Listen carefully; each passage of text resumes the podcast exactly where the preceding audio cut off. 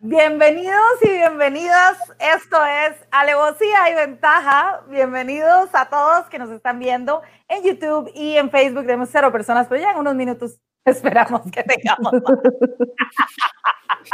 Lunes a las 8 de la noche y bueno, yo les voy a presentar, mi nombre es Valesca Oporta, ya ustedes me conocen, pero yo les voy a presentar a mis invitados de hoy. Primero las visitas, así que voy a empezar con la dama que nos acompaña hoy, la visita un mujerón que pronto será la nueva integrante de Alevosía y Ventaja. La más que le echa el cuento en vivo. Dice, madre, esposa, productora, una chica sojo, actriz y comediante de stand-up, una artista del maquillaje, fotógrafa. Hay algo que no haga bien Karina Conejo, elegir a sus amigos porque es amiga de Josema. Con ustedes, Karina Conejo. Ay, muchas gracias. Cari, gracias por acompañarnos. Gracias, nombres a ustedes. Ay, qué bueno tener... pero contenta. Gracias, gracias, Por, acompañarnos. Bueno, tengo un invitado varón hoy, nos acompaña, bendecido es entre todas las mujeres, bendecido en Victoria. Es productor internacional de eventos y festivales de comedia, músico y comediante. Tuvo una época de CrossFit y de capoeira, todos tenemos nuestro periodo azul. Es la cabeza detrás de Stand Up Comedy Costa Rica y el segundo hombre de su familia que más compone una mujer después de su hermano Pablo. Le gusta pelear con la gente por Facebook, pero solo los días lunes, los lunes de pelea, y tiene contactos importantes en el más allá. Por eso nos acompaña esta noche. Él es José Mao. ¡Uh! bienvenido. Muchas gracias. De verdad que me siento honrado de poder estar en un espacio donde la mayoría son chicas porque cuesta verlo y hacen mucha falta. Muchas gracias por invitarme. gracias a vos por venir, de verdad. Muchas gracias. Y bueno, nos acompaña una artista plástica egresada de la Universidad de Costa Rica, emprendedora con su propia marca llamada Lau Lau. Pintora y muralista, uh. trabajado en cortos cinematográficos y hasta ha escrito canciones para bandas musicales. Se quebró el brazo andando en bici, sin embargo es motociclista vaya usted a saber. Adora ir a acampar, le gustan los deportes extremos, aunque no practica ninguno, excepto pensar demasiado las cosas. Ella es Lau Lau. hola chiquillos, ¿cómo les va? Hola, hola, gracias por estar. Gracias por tenerme aquí, un gustazo. Buenísimo, Lau. Está también con nosotros, nada más y nada menos que un mujerón que durante el día se dedica a entender el comportamiento de los consumidores y en las noches es filóloga. Le encanta comer, pero si le dan una aceituna, pues no, mi ciela, ¿verdad? Eso sí que no. Ella levanta 200 libras en squats, papá, pero lo que más le levanta el ánimo es apoyar diversas causas sociales. Su vida es un hilo constante de libros comprados sin leer y tatuajes no hechos. Con ustedes, Mafe. Todo bien, bueno. 38 años, ¿cómo no vamos a presentar a, a nuestra queridísima host? 38 años, tica de nombre polaco, no sabemos aún por qué. Soltera a nivel profesional, perdimos a Lau Lau en media presentación, perdón. Ha emprendido cualquier tipo de negocio, desde una agencia de publicidad en el garaje de su casa hasta un negocio de alimentos express desde la parta. La primera comediante mujer en hacer stand-up comedy en Costa Rica, la inigualable Valesca.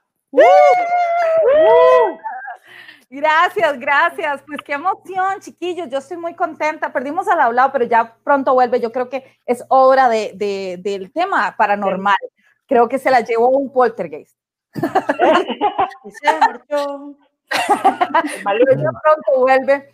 Y bueno, vamos a entrarle de una este, este programa de hoy se llama Experiencias Paranormales. Yo le invito a las personas que nos están viendo que desde ya nos dejen en los comentarios sus experiencias paranormales, nos cuenten si les jalaron las patas, si les salió el abuelito y les dijo qué tenían que hacer de su vida, todas las cosas raras que les hayan pasado, por favor, este, coméntenlas, ya volvió Laular o la vamos a integrar. Bienvenida de vuelta, ¿cómo está el más allá?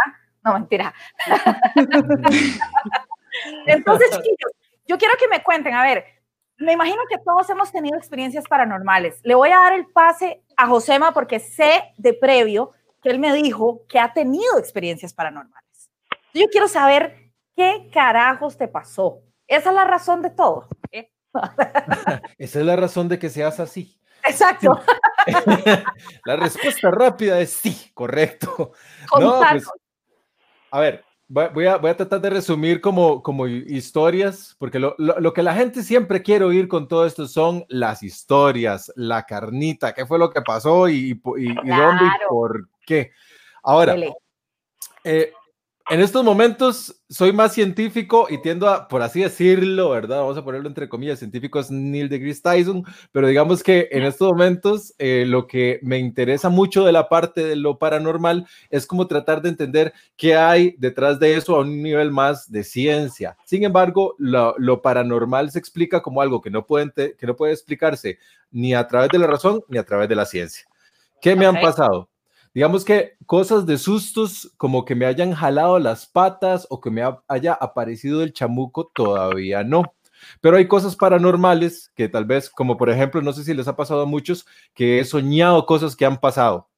Una vez soñé, para que tengan la carnita, que es muy interesante eh, este, fue una vez soñé que a mi hermano menor, no a Pérez, a mi hermano menor, lo habían convertido, es un sueño. ¿verdad? Al que sí querían. al, que, al que yo sí iba a defender, este, lo habían convertido en mono unos ladrones, eran, eran tres ladrones y lo habían convertido en mono. Yo no sé y por después qué. Cuando pasó, dijiste, wow. Dice, oh, se hizo realidad y ahí está Pérez. Llévese yo mal, pero sabe, sabe, ¿cómo es eso paranormal? Explícame. Allá voy. Muy importante. Gracias por la pregunta, Valesca. cuando, cuando yo llego, los tres, los tres este, eh, ladrones tenían a, mi hermano menor convertido en mono y lo estaban ahí como acosando. Y yo, por alguna razón, de algún lado saqué un machete enorme, pero era un machete enorme. Y llegué y me les fui y los, eh, los empecé a, a espantar porque salieron corriendo. Día siguiente, voy yo en un carro con un amigo por Romoser y eh, eso de que vamos eh, lento, creo que andábamos haciendo como pegando unos afiches de unos eventos que teníamos en, pulperías y así. Y eso que vemos que hay, hay tres tipos asaltando una pareja. O sea, están así, los tienen ahí. Y en ese momento le digo yo, Mae, tiene algo. Yo, eh, bueno, entrenaba artes marciales, por eso estas aventuras, ¿verdad? Tiene algo, tiene algún palo, un tubo, algo. Y me hace, Mae, ve atrás y cuando llego era un machete, era el mismo machete que yo vi en el sueño, me bajo del carro y empiezo a espantar a los ladrones y eso fue al día siguiente de ese sueño. O sea, te dieron, te dieron, una premonición. Pues probablemente. Básicamente, fíjate que, ah, perdón, te voy a interrumpir ahí un toquecito. A mí me pasó algo similar. Una mm. vez me soñé, digamos que tenía un novio y el mae me había dicho que trabajaba en un lugar y, y, como que no calzaba, habían cosas ahí que yo decía, yo no sé, pero yo siento que este mae me está mintiendo. Esto no va bien. Esto no va bien. Y la cuestión es que yo vengo y tengo este sueño donde yo entro a una casa y está la que era mi mejor amiga del cole con su mamá y su hermana, las tres así sentadas en la sala. Y yo entro y les digo, hola, no sé qué, y me siento, y la hermana de mi amiga me dice, Mae, este, lo que usted piensa de su novio es cierto. Y me dice, ojo, ojo la vara, me dice, cuando usted se despierte, usted va a querer llamarlo y reclamarle, no lo haga. Y yo, ok. Y apenas me desperté, agarré el teléfono, yo. No, no, apenas sí, sí, apenas me agarré el teléfono y empecé a averiguar y me di cuenta que en efecto no trabajaba donde dijo. Y entonces ahí, ahí sí lo llamé, le reclamé y no, no debía hacerlo porque en el sueño me dijeron que no. Pero en fin, qué loco, o sea, a mí me lo avisaron, yo, wow, claro. qué, locura. vale, eso, eso en lugar de ser una premonición, más bien no será como una estadística, lo que tú Ya lo mío es un patrón. Ay, no. Qué madre. Bueno, hemos terminado por hoy. Muchas gracias. Pero la ciencia, si es paranormal, porque ni la ciencia ni la razón pueden explicar por qué.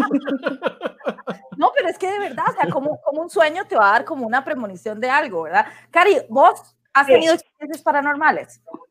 Eh, yo las divido como en dos tipos.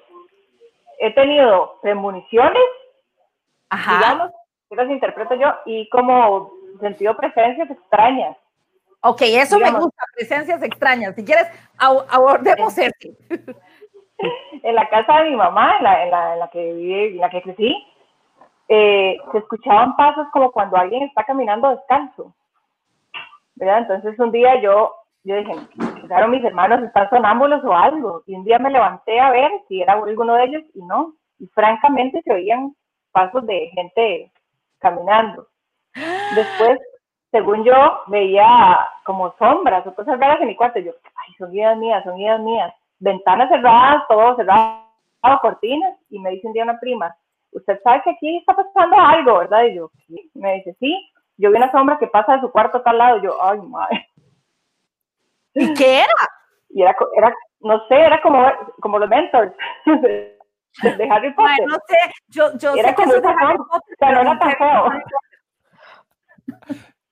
Como, como si alguien tuviera una manta negra encima y como que pasaba así por el cuarto. Y totalmente cerrado, o sea, no era un cuarto que tuviera ventanas a la calle, que yo dijera, madre, reflejó algo, nada. Y yo pensé que era mía, pero mi prima me dijo, yo vi esa vara. Y no sé, ¡Qué miedo! sí, sentía uno que, que, lo, que, lo, tenía alguien a la par durmiendo, ya no dije nada. Estás dormida y sentís a alguien como a la par, como que se te sienta en la cama. Y era el No, esa es la casa de Era el esposo. Ahora, y ella... ahora no la presencia que de la noche, pero... Cari, Cari, Cari, acaba de dar el, el, la mejor solución para cuando alguien se mete en casa ajena. Okay. Ajá. Apaguen todas las luces y póngase una manta negra que va a aterrorizar en lugar de que lo cachen. Exacto. Eso es todo. Laulau, vos decías que a vos te asustan en tu casa actual. Sí, Sí, digamos, toda la vida. Es que yo he vivido en esta casa toda la vida. Perdón, pero tenía que hacerlo. Entonces, desde chiquita.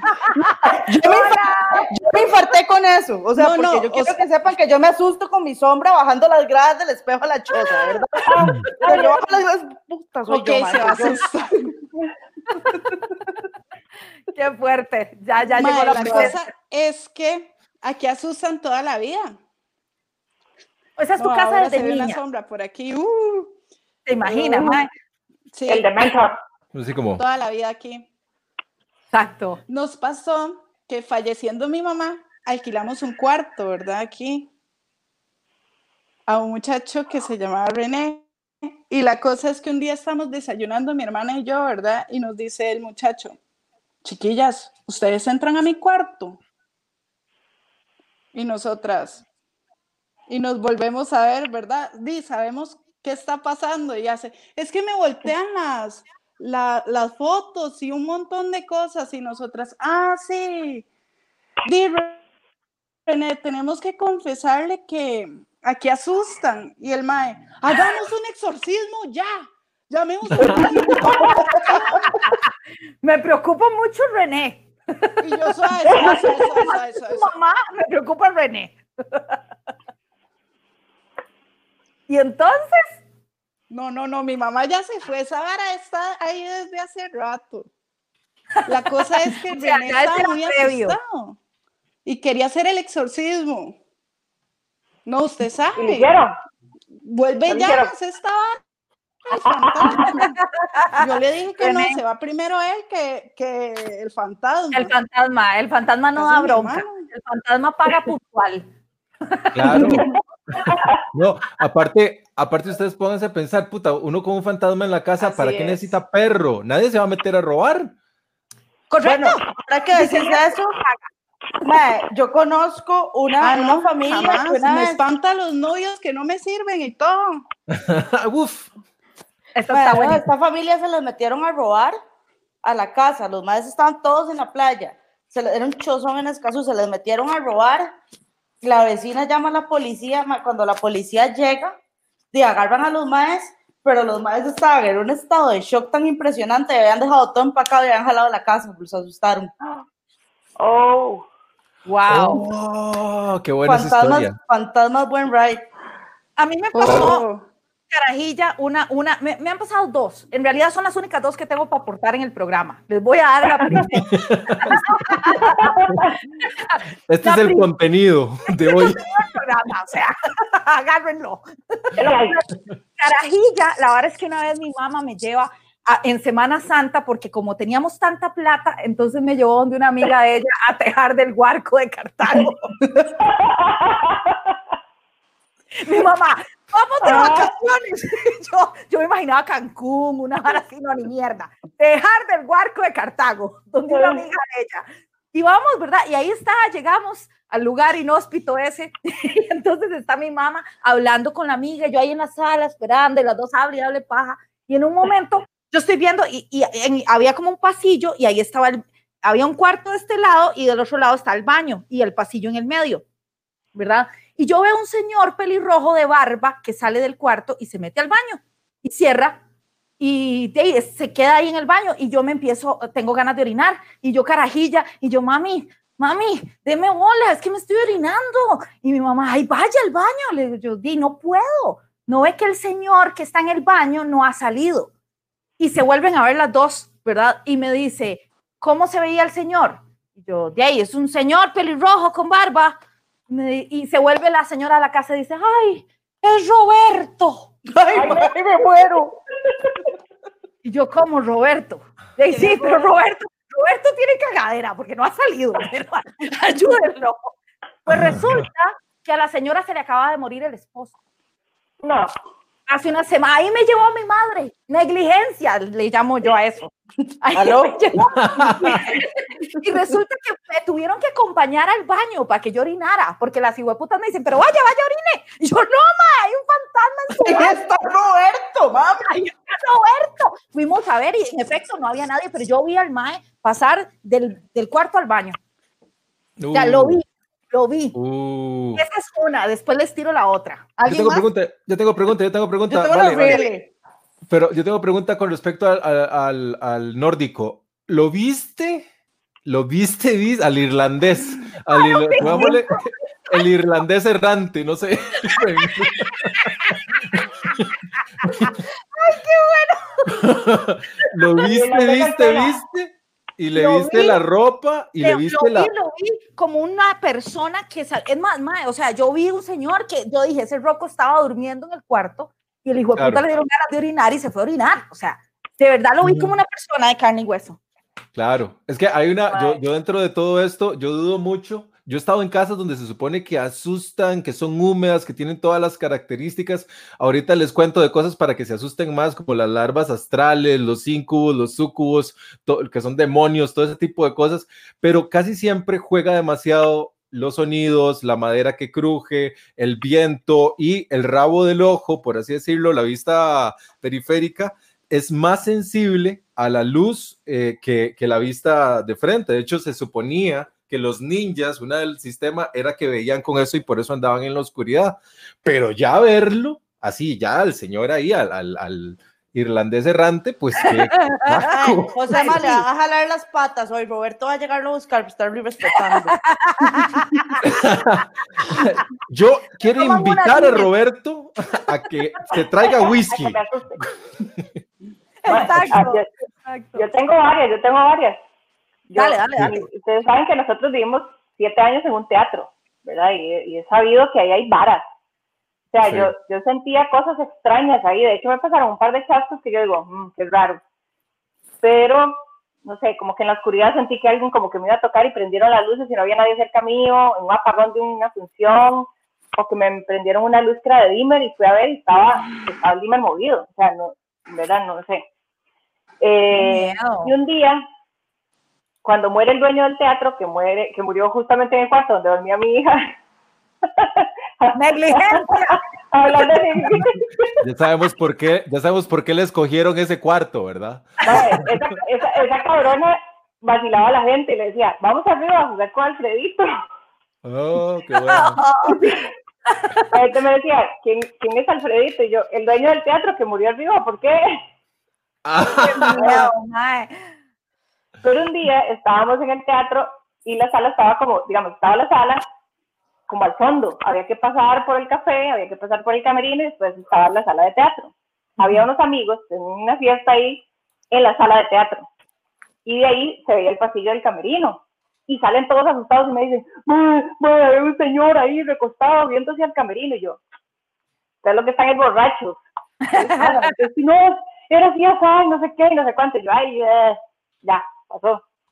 A los días estoy con la chica que lo vio, revisando los papeles, se caen unas, unas cosas del teatro y había una foto. Y la madre se pone verde, amarilla y azul y me dice, ese señor fue el que yo vi el otro día. Y yo, ay, madre, no era Alfredito. Ay, madre, no Alfredito el del meme, no. no. Y esa madre no la conocía de nada, no nada, o sea, era, era don Alfredo. Y me dice, ese Y, le digo yo, ¿cómo fue que me dijo que andaba? Y me dice, una gabardina negra, gruesa. Y yo, ese señor siempre andaba esa gabardina cuando hacía frío, llovía. Yo no sé si vos lo conociste, pero, pero ¿por qué pasa eso? O sea, mi pregunta es, ¿qué es la vara? ¿Por qué? yo te hablo really. Se las voy a contar para que entonces Josema nos explique por qué pasa eso. Ok, ok, dale, para, dale, Para pegarla. Por favor. A mí me han pasado infinidad de cosas, miles eh, de ver, de sentir, de todo pero una de las más feas, digamos, y de las que más me traumatizó, me pasó hace como cinco años más o menos. Eh, mi abuela estaba recién fallecida. Para mí mi abuela era como, como mi mamá, la amo y la adoro con el universo. Claro. Entonces, mi hermano todavía está en, en la escuela y me pide que le haga unos cupcakes para llevar al día siguiente. Entonces me, me pongo yo a hacerle los cupcakes y no sé qué al mae, pero eran como las 11 de la noche. 11, 12 de la noche y yo ahí cocinando. Me voy al baño, entro otra vez a la cocina de la casa, se me cae, veo que mis perros se ponen así como histéricos, los maes, como el que está sonando por ahí. En los días. Se ponen histéricos así, pero como asustados. Se me cae el teléfono, me agacho junto al teléfono y donde me levanto, mae, está mi abuela al frente mío. Pero yo es como, mae, o sea, yo sabía por las eh, cualidades físicas que ella era mi abuela, pero yo sabía que no era mi abuela. ¿Sí me explico? No. O sea, la facción, digamos, ella físicamente tenía como la forma de mi abuela, pero su actual no era el de ella normal. Además de que mi abuela jamás se vestía de negro y estaba totalmente de negro. y entonces, donde yo la vuelvo a ver, madre, se ríe con esa risa súper creepy, ¿verdad? Entonces yo llego, yo toda la vida he padecido de migraña, y soy muy nerviosa, a mí estas varas me asustan muchísimo. O sea, entonces llego. Yo ahorita ya estoy cagada. Entonces llego, ¿verdad? Me pego el susto de la vida junto al teléfono. Me vomité del susto, literal. Claro. Wow, mae. Agarro los perros, me voy para arriba, llego a mi cuarto y me dice mi mamá, y mae, ¿por qué me dejó la cocina así? Y yo, mami, me dio una migraña que no me pude quitar de encima, porque mis papás como que nunca me habían creído mucho las cosas. Mi mamá, una, bueno, mi mamá una vez sí chiquitilla, porque una muñeca me habló y la madre la quemó. Una muñeca me hizo así. Una muñeca, ¿te hizo así? Sí, eso como, estaba jugando, pero es otra historia. Está bien. La de la, muñeca, la, la muñeca póngala en pausa porque qué mala nota. La gente que apenas no entiende algo llega y lo quema. No, mamá, es que esa muñeca, esa muñeca, tiene historia. Y mi mamá tenía razón de quemarla, pero la mamá me dijo, venga. Y yo que iba a ir donde la muñeca, jodas. Y usted le hizo, tómela. Así se para la hora. ¿Saben? Pero, o sea, voy a terminar. Sí, sí, sí. Nada más un paréntesis. ¿Cómo me hubiera asustado yo demasiado con la muñeca? Que me dijera, venga, le tengo una oportunidad de negocio. Ahí me cago. quiere ser su propio jefe. Sí, no, no mae, es que usted imagínese, o sea, usted imagínese tener ocho años y que su muñeca lo llame, mae. Que además no era una muñeca que era suya, era una muñeca que era de su bisabuela. Entonces ah, puede imaginar lo creepy que era esa muñeca. No jodas. Pero bueno, volvamos a la historia. Ajá. Que nos explique, sí. Josema, por qué pasa esto de, de, de, de, que una persona que murió queda ahí. Espérate, ahora tengo que terminar de contar. Llego al día siguiente, porque dentro de todos los queques, como mi abuelo es diabético, entonces yo le hice un queque sin azúcar, ¿verdad? Y se lo llevé al día siguiente a la casa. Madre misma historia. Entro a la casa de mi abuela, saludo a mi abuelo en la pura mañana, le doy el queque, se me cae el periódico, junto al periódico me levanto y otra vez. Pero esta vez se fue al patio y se fue.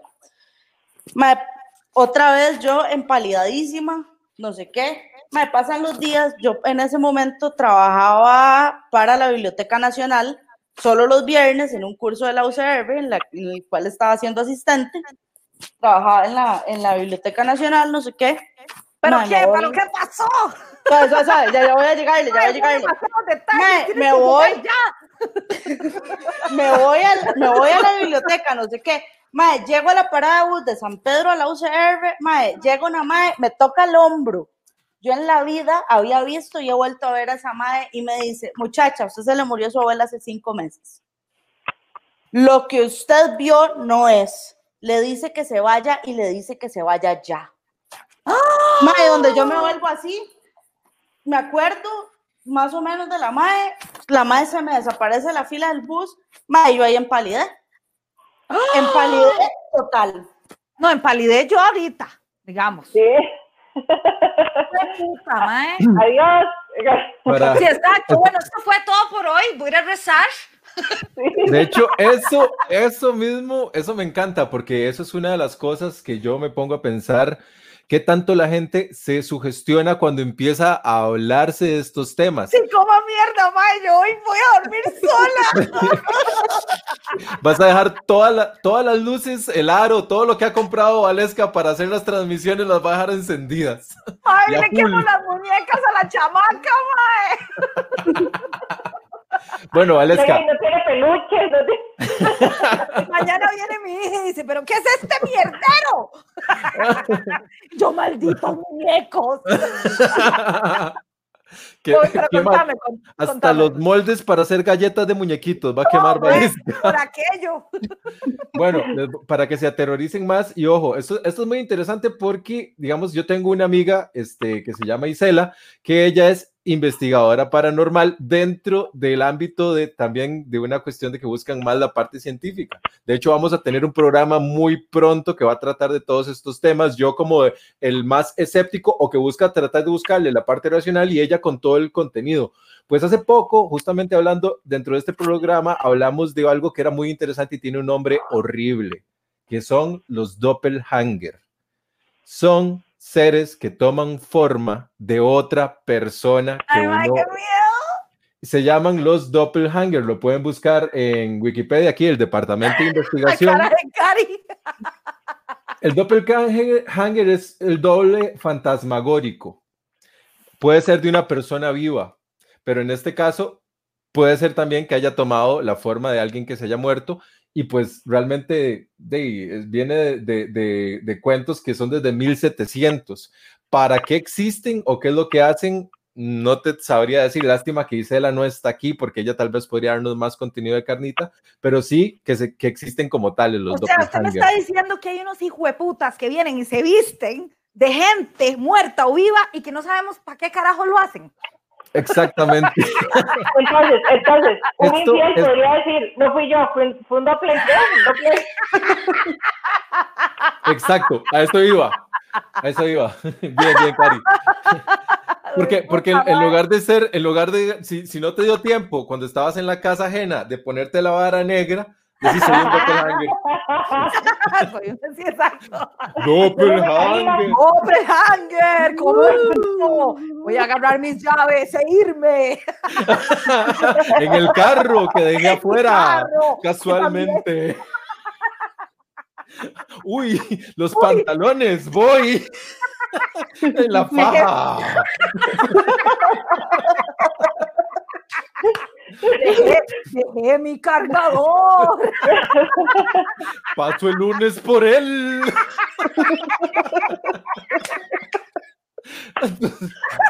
Llámame. Con la Ouija. Exacto. Esa es una pregunta que tengo.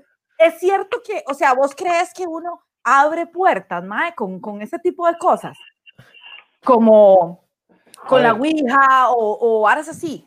La Ouija está probado, la Ouija en sí está probado de que es una, una cuestión psicológica. A la, la Ouija, vos, vos, pones a la gente con, las, con vendas en los ojos a hacerlo, no les sirve de nada, pero están viendo y les va a dar mensajes. Todo eso tiene que ver con una cuestión del subconsciente. Eso está como que muy probado. Sin embargo, y ese es el detalle, hay muchas cosas que no tienen explicación y que yo pienso que se podrían desatar a partir de de la creencia de estas cosas también. Porque, porque los escépticos nos metemos a veces. El jueves yo voy para, para, para, ¿cómo se llama? Para el Sanatorio Durán, por ejemplo. Y nos vamos a llevar cámaras y nos vamos a llevar grabadora y todo el asunto. Va a ser de día porque si no nos da miedito. No, no es cierto, porque no, no dejan entrar de noche. ¿No dejan entrar de noche? No, ya no. Ya no. Pero digamos que, digamos, hay una cosa muy instintiva y que es natural. Si, por ejemplo, en estos momentos yo veo que algo pasa atrás, mi primera, de primera entrada, yo que soy como más así, que trato de aterrizarme más, eh, pienso de, no sé, alguna paloma se atravesó, trato de buscar la, la idea más aterrizada no quiere decir que no me pueda dar miedo porque instintivamente el ser humano está hecho y como animal que uno es para reaccionar a que algo te va a atacar o que algo te va, te va a, hacer daño. Eso es lo natural. O sea, sería un sociópata loco si pasa un doppelhanger atrás mío y yo, ah. ¿Qué mop? pero, pero, una pregunta. Alvarito. no, este, Alfredito. Alfredito, todo bien. o sea, no, no. pero, pero decime una cosa, bueno, e, en la filmación de no sé qué película, no sé cuál era, si El Exorcista o no sé cuál, se murieron un montón de hijos de puta, si les fue como un culo a otros y fue como algo terrible, ¿no crees que eso fue abrir una puerta? En The Crowd eh, fue. En the, eh, ah, ok. en el cuervo.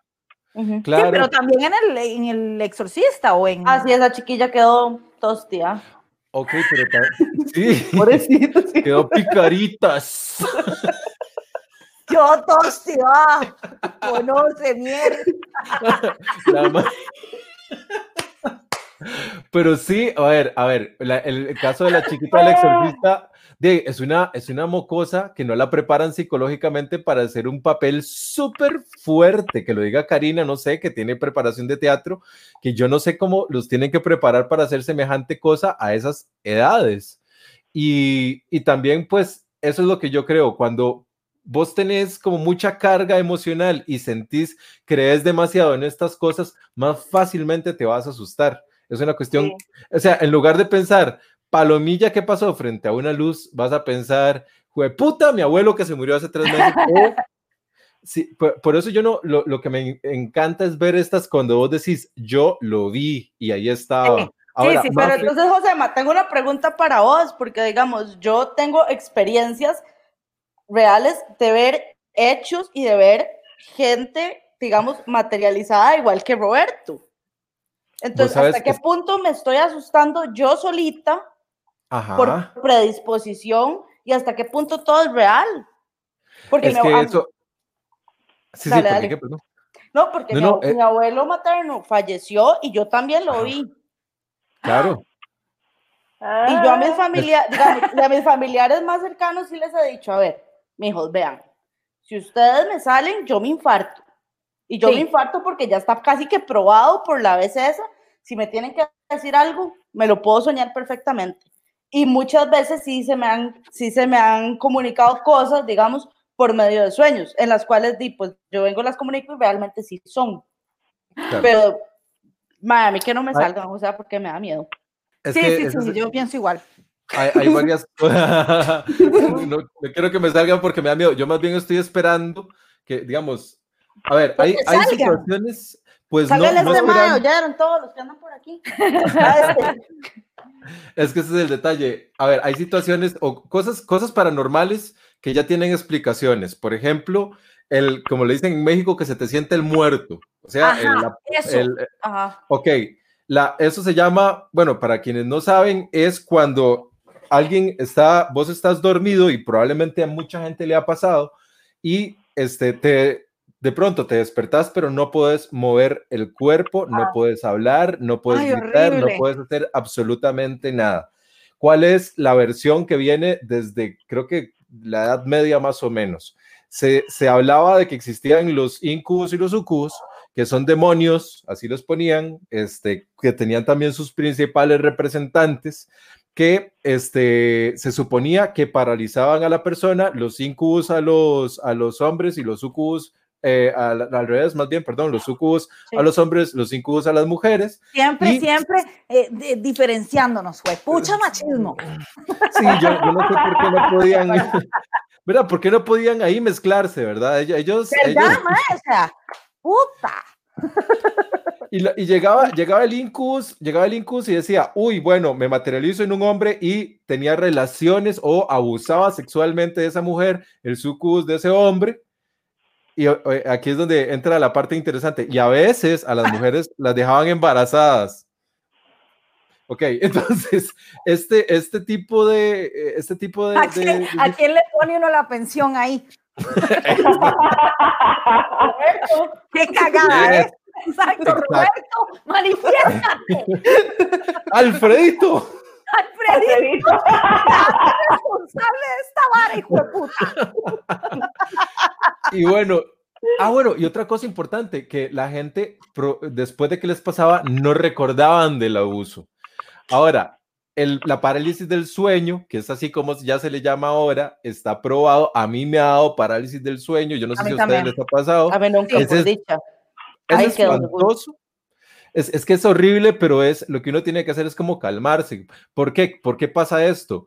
Porque el cerebro, digamos, el, el cerebro se despierta antes que el cuerpo. La, la, parte del cerebro encargada de decirle eh, al, cuerpo, ya te despertaste, ya te puedes mover, ya puedes hacer cosas, no se ha despertado todavía. O sea, no, no, no, no le ha llegado esa señal al cuerpo y el cuerpo está ahí. Nada más. Entonces, eh, ¿Cómo se, ¿Por qué se da esto? Se, o más bien, una de las formas de resolverlo es hacer ejercicios de respiración diafragmática, porque aparentemente lo que se ido descubriendo es que el diafragma tiene que ver con eso, con el, con el hecho de, de que si vos estás con parálisis, logras medio moverte, empezar a respirar desde el diafragma y se te va a ir. Bueno, Josema, yo no podía hacer eso ni cuando estaba en clases de locución con el profesor, todos despiertos, el ma enseñándome, y este hijo de puta quiere que yo dormida, con un muerto sentado, quiere que yo venga, busque mi diafragma. Yo no te puedo. Dice, no lo, dice, dice, no lo podía hacer ni cuando estaba pariendo. Ay, por favor, o sea, ¿qué estás pidiendo? Dice, dice, acá en los comentarios Gina Mena, dice, digamos sí. que se le apagaron las luces a la guitarra y me cagué. a tu guitarra atrás, sí. Ahí están encendidas. Ay, rajado, tiene toda la razón. Carol Delgado, parálisis del sueño, qué miedo. Carla Vargas, saludos chicos. Carol Delgado, a mí también me ha pasado. Es que es muy común esa vara. Yo no sabía qué era, yo pensaba que solo a mí, de verdad, este, y, y eso que uno no puede hablar, no puede moverse, es horripilante. Sí, no, es espantoso. A mí me pasaba mucho cuando viajaba en bus, que hacía viajes largos. Que te dormías en el bus. Me dormía en el bus, de hecho. Pero es que era horrible porque yo iba con la cabeza como pegada a la ventana, me despertaba y era espantoso no poder sentir, sentía que me asfixiaba. Y no podía, y no podía, y hasta el momento donde lograba meter una bocanada, que Cari está muerta de la risa, no sé, ahorita no. Tírelo, Cari, tírelo, déjalo ir. Sí, sí, déjalo, déjalo salir, Cari, déjalo. Me imaginaba encima de un mae, me quitáis El mae, muchacha, muchacha, ¿qué pasó, weón?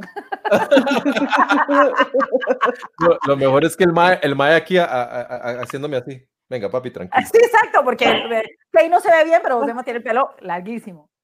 No, y la... esto es lo que me jalan de noche, después, hoy. Te van a hacer sentitas. Yo lo dije, eso me quedé suave, ¿qué? bueno, Josema, era de cosas paranormales, nadie quiere saber tu vida íntima, ¿ok? Pero bueno, es la parálisis del sueño y en la Edad Media se inventaron muchas cosas que todavía se dicen hasta la fecha, al punto de que existe gente que llega, que es muy charlatana, que no es el caso de mi amiga Isela, que llega y dice, ah, no, ustedes lo que necesitan es un especialista que les haga una limpia y cobran por eso. Y realmente lo que tienen que hacer es una cosa más científica, tirarse más a, ok, ¿por qué sucede esto? Las otras cosas, por ejemplo, que vos decías, Mafe, hay, o sea, las alucinaciones existen. Eh, las, las cuestiones este, de cualquiera que, se, que, que, que, conozca más bien del LSD y esas cosas. Este, Otras, yo no. Ayahuasca. Ayahuasca. Ayahuasca. Es que yo no sé si saben, pero la ayahuasca, que el componente es DMT, creo que cuando lo hacen con hierbas, creo que a Cari, ¿dónde fue que la vi hablando de ayahuasca? ¿no? ¿Dónde fue que era ahí con la de stand-up, stand-up. Sí, tengo un chiste, tengo... ¿En qué desierto fue que la vi? Siendo feo. en un Burning Man, la madre. Uh. En Coachella. Qué bueno. ¿Cómo estás, Cari? Ayahuasca. Ayahuasca. Es que la ayahuasca hace que la gente vomite, pero cuando se dosifica el DMT, sí tienen experiencias bastante trascendentales y eso ya también científicamente se está probando, igual que el LSD, que es que es básicamente te activa cosas del cerebro muy interesantes, pero eso es para otro programa, me imagino. Qué locura. Siempre que uno se la pega, rancha, ¿verdad? Qué raro. No sé, Ahí está. Espera, Ahí estás tu amiga Isela Madrid, saludos. Ahí está, Hola, ahí. Está, buenísimo. La próxima la invitamos. Sí, sí, sí, claro. Tenemos no, que hacer parte 2. claro, Sí, claro. Y se, y Dice se tiene mucho dato de este, de este bueno de, de, de, de, de- a que uno se asusta, como los doppelhangers. ¡Qué Y es- miedo! Eso. Dice Carol Delgado que qué me dicen de los viajes astrales y el cordón de plata. No sé si Madre, Cari. yo, yo tuve un viaje astral loquísimo. Bueno, me dijeron que era eso, no sé. Yo estoy en mi cama, dormida, me veo dormida y decido irme. Cuando me voy, voy caminando como un astronauta, que uno como Ah, que claro. salta, Claro. ¿verdad? Yo, yo no volé, sino que decidí pegar esos saltos que decía, wow, como que floto. Me fui a la casa de mi novio en aquel momento, lo vi dormido y me fui. Al día siguiente le cuento al mae y me dice, ay, sí, sí, ¿qué ropa? Y le digo yo, tal y tal cosa. Y, Y el el mae mae. jura hasta el, día, de hoy que era una broma de, él, co- de la mamá y yo, porque esa era la ropa que tenía puesta, o sea, con esa era la ropa que estaba durmiendo. Mm. Entonces alguien me dijo, ¿y usted se desdobló? Yo, ok. Los- Pero así. los- Así, Yo tengo así. una pregunta de los viajes astrales. Estoy preguntando. Hoy. ¿Es cierto que si te vas de viaje astral hay posibilidad de que no logres volver? Eso he escuchado yo. a ver, Yo lo- también. los viajes astrales en, India veían al, al ser humano como, como, o sea, la personalidad del ser humano tenía un cuaternario inferior que se llamaba, que tenía el cuerpo físico, el cuerpo, este, bueno, heterofísico, el pránico, que sería como la energía, el astral, que es el cuerpo emocional, y el cuerpo mental, que le llamaban camamanas, digamos. Se supone que el desdoblamiento astral, uno anda en el cuerpo físico, la, la, la, que se supone que uno tiene el mental, el astral y el, y el pránico siempre ahí junto, que bueno, siempre está hecho todo un desmadre, ¿verdad? De nuestras emociones por un lado, nuestra mente por el otro. Pues resulta que se supone que cuando uno se duerme o cuando uno llega, más bien no cuando se duerme profundamente, sino un- un- en un punto justo antes de que uno caiga profundamente dormido, de vez en cuando, cuando no se dice que a veces sí se desprende en las noches y uno no recuerda, de vez en cuando se desprende el cuerpo astral que está unido por un hilo de plata, que se supone que es un hilo que te conecta con tu Ah, cuerpo, ok, y que si ese hilo se corta, moriste. O sea, se- te- se te despegó el pránico, los dos cuerpos inferiores, el pránico y el físico, se te despegaron del astral y el mental y el espiritual. y qué vaya, Como, ay, Exacto. madre, se me despegó el pránico. Ay, ay, madre, ay, Póngamelo, ay, póngamelo, el póngamelo. pránico. Alfredito, póngamelo, póngamelo, póngamelo. Alfredito, Alfredito, corra. Ay. Qué Pues se fuerte, Estoy ¿verdad? desencajado. Se me desencajó el pránico. Estoy incapacitada dos semanas. Exactamente. No, se supone que entonces el cuerpo, cuando uno tiene un, de- un desdoblamiento astral, que es como que se le llama, que el cuerpo astral se desprende de tu físico y, y pránico, entonces tenés sueños lúcidos. El sueño es como si estuvieras en la vida real. Yo solamente he tenido como en desdoblamiento que se le podría llamar una vez uno, donde yo después de eso fue, fue, fue interesante porque yo lo que llegué a definir es, Mae, nosotros somos mucho más que este cuerpo físico, porque Sin fue duda. tan, tan, tan igual a este mundo, tan igual, y, y aún así vi cosas muy raras que yo dije, no, esta vara la muerte es cualquier mierda, o sea, usted pasa y, y entra a otro lado. Esa es la sensación que te da. No estoy diciendo que sea así, simplemente es la sensación que te da. A ver, hijo de puta, y me muero y no pasa eso. ¿Uno yo lo me puede devuelvo. controlar? No, Josema, usted me dijo a mí que yo sabía que entraba otro chat no hay nada ahí. A ver, sí, sí, y aquí que estoy. Yo vengo y le reclamo. Sí, yo, yo, ay, Valesca, déjeme, déjeme dormir. Exacto. Sí, Josema como, ay, Valesca, man, nunca dejó de joder ni muerta. y el, y el, sucubus, el sucubus a la par, no, este man no hace caso. el sucubus que se lo quería entrepiernar porque mamá no se deja. Sí, el mae, tengo aquí dos días. Dos días. Hablándole al oído, le hago cariñito. Nada, nada ni mierda, mae. Se, se, Ajá. Ah, no, perdón, que Mafe preguntó que si se pueden controlar. Se supone que hay estrategias. Se decía que los indios incluso utilizaban reina de la noche, la, la, la, utilizaban picada, no se la tomaban, la usaban frotándosela como para relajantes musculares. Se supone que hay técnicas donde vos tenés que tratar de comer ciertas cosas, donde tenés que tratar de no descansar lo suficiente, porque hay estados donde uno, de hecho a mí me pasó, y esto si les gusta porque entra dentro de lo paranormal, a mí me pasó después de una visita que hice a Guayabo, al Monumento Nacional Guayabo, que se suponía que era una, un centro iniciático un centro, este, de noche. Ahí es donde están no las, las esferas. Hacer. Las esferas no, precolombinas, no. No, esos, en, esos, están en el delta del Diquis, que es un río, pero el, el está por Turrialba, más bien. Ay, mamando, son... continúe. no, pues, eran indígenas, digamos. En fin. muy distantes, pero se suponía que, que la A calzada... todos los que nos están viendo, un mapita para Valesca, para la próxima. Ahora que se lo manden ahí a la parta. Perdón, yo empecé a portarme mal en el cole como en octavo, entonces no bueno, adelante. No, pero está muy chido que la gente, la gente casi no conoce de, la, de las culturas que hubieron aquí, ¿verdad? Precolombinas y, y Guayabo es una maravilla. No se podía entrar de noche, pero sin embargo fuimos con una chavala que era guía, que por varias razones nos permitieron. Eso fue una cuestión mágica, inexplicable, les digo. Fue rarísimo estar ahí y después que al día siguiente, que ya veníamos como con cierto agotamiento, yo cerraba los ojos y pum, entraba como en unos estados muy locos y después ya fue un día que me dormí y me pasó como unas tres o cuatro veces que logré ver como una luz, una puerta, varias cosas muy particulares en un sueño y cuando pasaba entraba al estado de lucidez, era una cosa muy, muy loca. Pero ya ese que sí, como que fue un buen rato, solamente uno. Se supone que uno los puede controlar, se supone que hay formas de incluso eh, viajar a otras partes que uno no conoce y conocerlas. También se supone, para, para así como tirando demasiados datos, que uno no se puede salir de la Tierra porque tiene una, una especie de cubierta que hace que, lo, que los seres que vivimos en ella no puedan explorar otros mundos. Digamos, esa es la explicación que leí en algún momento. Y es muy interesante los viajes astrales. También Tenemos restricción. Tenemos restricción.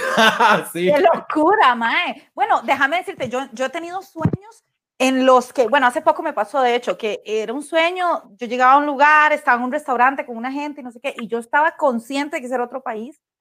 Este, las calles, pude leer rótulos y todo, pude ver dónde estaba, yo estaba consciente que yo estaba en otro país. Mm. Y, fue un sueño muy, muy vívido, muy raro, y una, me dio una sensación muy extraña.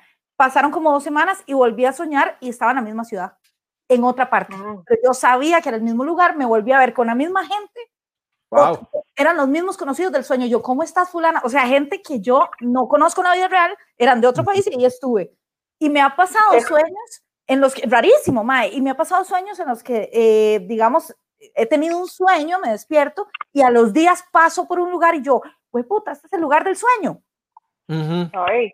Me, me pasó, hay, hay, un lugar en Zapote que siempre que paso digo, mae, yo, yo, me acuerdo de ese sueño perfectamente y me acuerdo que como tres, cuatro días después pasé en un taxi y dije, mae, todo esto, la casa de la esquina es verde, dicho y hecho, daba la vuelta y ahí estaba la casa verde. Y yo oh, de ahí no. no conocía. Claro. Yo no me acuerdo de los lugares ni despierta. ni, ni con el mapita. Hay otra hora que es muy interesante que creo que no hemos tocado, pero no nos va a dar tiempo, mae, es la hora de la santería. Oh, esa vara bueno, sí carga. Esa vara es cierto. Se los, digo, se los digo por experiencia personal. Yo he tenido oportunidad en mi trabajo de ir dos veces a Islas del Caribe. Mae, y es una. Y, bueno, y estuve en New Orleans también, en la casa de esta señora Voodoo, Marie Labo.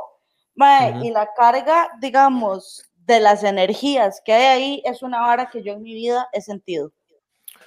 Ajá, ¿cómo que se siente? Es, es una vara que llegas aquí, bueno, las veces que yo regresé a Costa Rica, era un cansancio emocional, una vara, no me estaba pasando nada que lo pudiera explicar.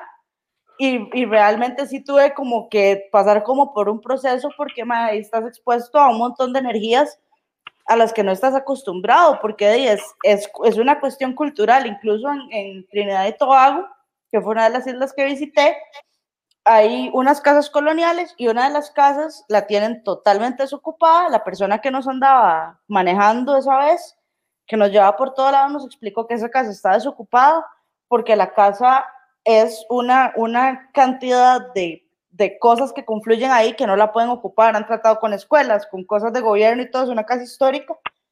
Y veníamos como a las 12 de la noche, si sabíamos, digamos, por ella que no, que la casa no tenía electricidad, que no tenía acceso a absolutamente nada. Y si la ves por fuera, es una casa como, tiene un candadote como así puesto, nadie puede entrar, nada. Madre, pasamos por ahí y había una luz encendida en la choza. Oh. La cara de Cari, las dos. Entonces, es como, es como muy pesado. Yo no sé, o sea, no, digamos, como que físicamente no lo puedo explicar bien, pero sí es una carga de energía sumamente pesada. Ma, hay gente que mm. paga por hacer, digamos, por hacer este, brujerías y cosas así. Hay gente que se dedica a eso. Yo, yo creo que, bueno, yo, yo casi que les diría que el 90% de la gente que hace eso son charlatanes. Digamos, de la gente que dice que hace si, no es que más, hay una, ahorita estoy leyéndome un libro porque me gusta mucho la magia, que se llama Los 13 Pasos del Mentalismo. Y en ese libro vienen técnicas que utilizaban los mediums para estafar. Y son técnicas que se usan ahora para magia. Y son ilusiones, es ilusionismo. Y es hermoso como técnica si usted la aterriza así, como decís, esto es ilusionismo.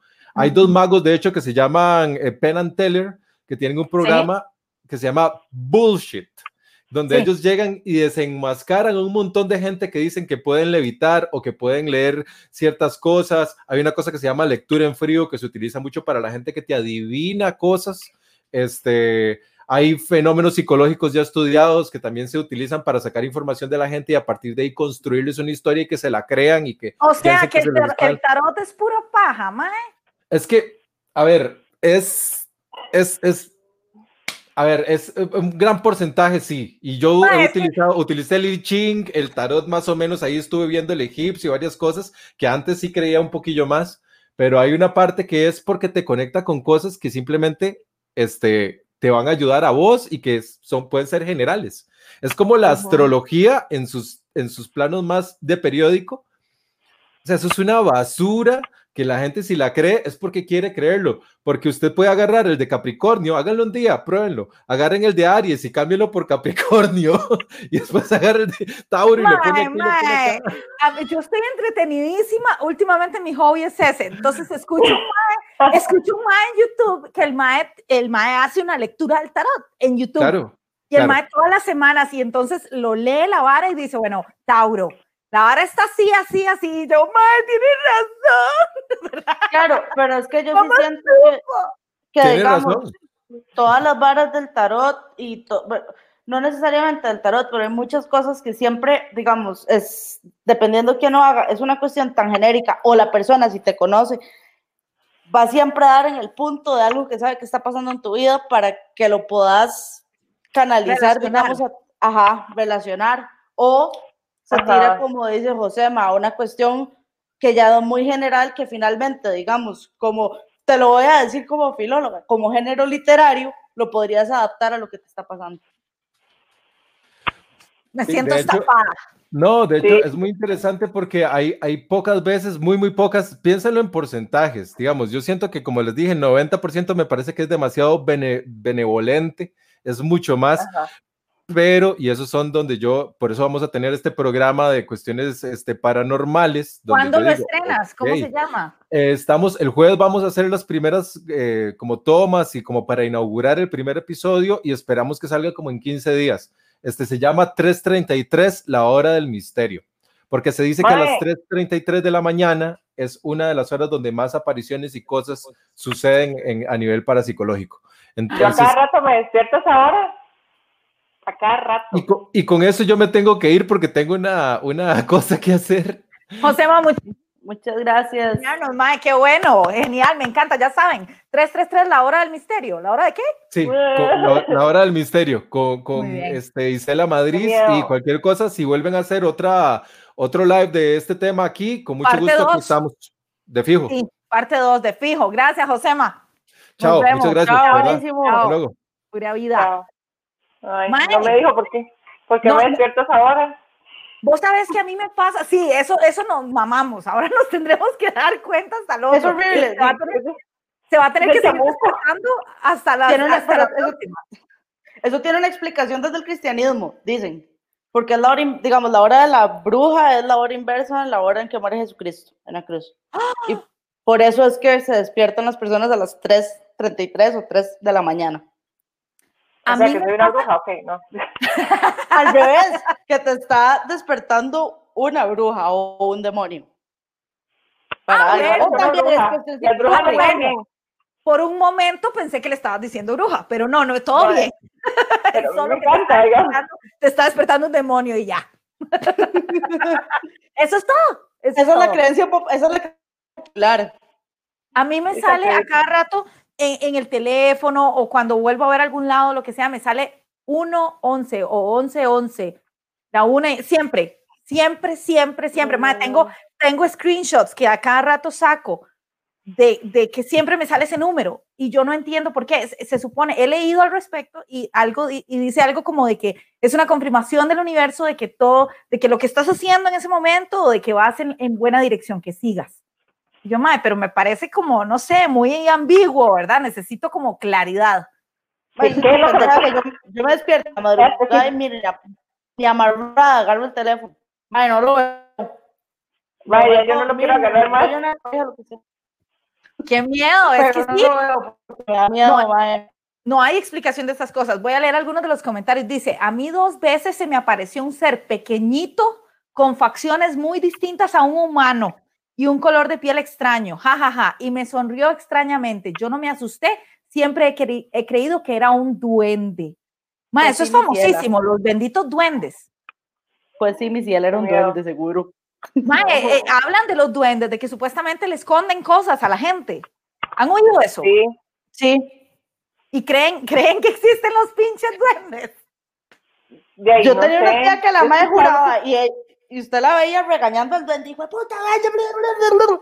Pero ¿Quién de- yo no sé si mi tía tenía una tía que regañaba al duende. Pero Ay, también la madre está tragueada, entonces yo no sabía si era el duende o el trago. Duende era la marca del ron. Eran los, los azules. Exacto. Nomás estaba viendo los azules, weón. No a los pitufos. Dice, yo he leído que alguien puede robar mi cuerpo vacío. Como si hace un viaje viaje astral y te da tu cuerpo ahí, entonces alguien puede llegar ahí muy precarista y dejarse tu cuerpo. Con ¿Para qué permiso.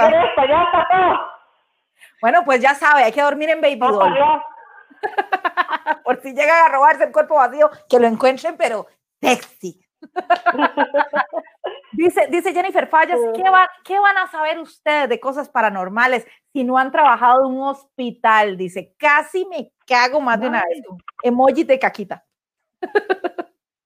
un hospital, qué miedo. Sí, claro, porque ahí entra la vida y sale la vida. yo tengo un compa que tiene una foto tomada por él, o sea, ni siquiera es como, me- como que pasaba una vara y decían que la monja, que la monja, y madre, nada que ver, que la monja, asómese y tome una foto, eran como unos cuartos donde no había nada, así que el madre asomó el telefonillo así, tomó fotos ahí, entre el susto y el escepticismo, ¿verdad? Y si, vieras qué miedo, voy a, voy a pedir que me la mande, Uy, cosa para así. subir. Ay, no, qué horror. ¿En serio? es como el fantasma de una monja, como con los ojos y una cosa así, madre. Ay, mae, si no, ya, ya no dormimos, Señor Jesús. En este hogar. Le voy a decir, le voy a decir que me la mande. Mae, no, mejor no. ¿Para qué quieres en su teléfono? ¿A qué, verdad? Dice, dice Carol Delgado, ¿y pensás que prácticas de meditación o focusing pueden incrementar estas experiencias? Bueno, se nos fue Josema, que es básicamente el que hacía eso. No sé si alguna sabe de eso. No, Dice por acá, eh, no, Neni, a ti no te pasa solo que se te fue la señal. Ah, no, no sé qué es eso. Dice, el 1111 es de Los Ángeles. El 11-11 es que debes cumplir un propósito pendiente en la vida y el que te salga cada rato es porque te lo está recordando. ¡Ah! Paola, que qué miedo. Dice Laura, Lau, que se salió, dice Maya, el 821 desde hace más de cinco años. Lo he jugado, he buscado el significado y todo. Me parece súper loco. Carol Delgado dice, para mí es el 911. Amiga, llama a la policía. llama a la policía, amiga, porque eso es una señal. Dice también que los duendes se robaban a los niños o los perdían. Eso he escuchado un montón yo. Sí, yo también. Ajá. Dicen que historias, historias, digamos, en mi mamá en Guanacaste dice que en algún momento se la llevaban los duendes a jugar. En potreros, en potreros, dicen. En Coronado también, en Cascajal y por ahí.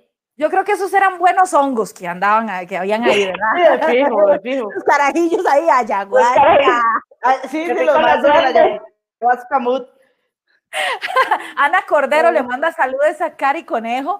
Dice Laura, los duendes tienen los pies al revés, porque cuando usted ve las huellas, usted cree que están huyendo de ellos y en realidad la están esperando. ¡Ay, mano! No, no, no, no, ¿por qué no se hace esto? Chiquillas, esto me parece espeluznante.